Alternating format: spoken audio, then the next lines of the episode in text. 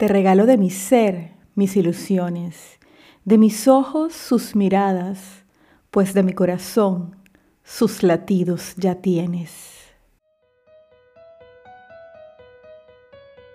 Está por iniciar un episodio más de la segunda temporada de Entre Poesías y Poetas, un podcast dedicado a la poesía en español de todos los tiempos. Mi nombre es Priscila Gómez y estoy transmitiendo para ti desde David Chiriquí, República de Panamá. Empecemos.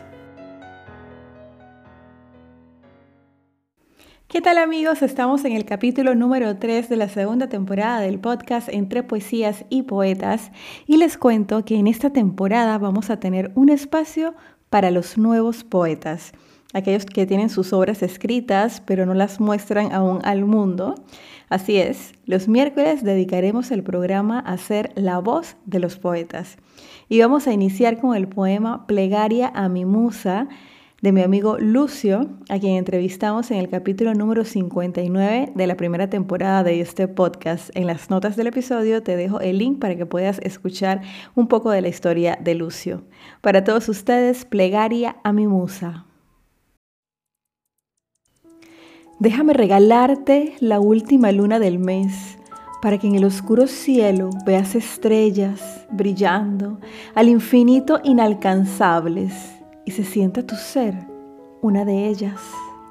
Deja que os regale la primavera y cada flor que en el alma brille vea tu aroma en el rocío de esa manera, aludiendo al sol que por tu belleza se mancille. Permíteme regalarte de mi vida su ocaso y de lo brioso del mar sus colores. Llévate con un beso mi alma al paso. Arráncame de la piel el alma como quien arranca mil flores. Deja que te regale de mi pecho esa manera que te ama sin sosiego y sin mesura, la cual convierte a mis pasiones en quimera y de mis pensamientos aleja su cordura. Te regalo de mi ser mis ilusiones, de mis ojos sus miradas, pues de mi corazón sus latidos ya tienes. Toma de mi pluma sus versos y de mis venas llévate el pensar de ti. Toma entre la niebla vespertina mi mano y no la sueltes jamás sin que sepas que te amo.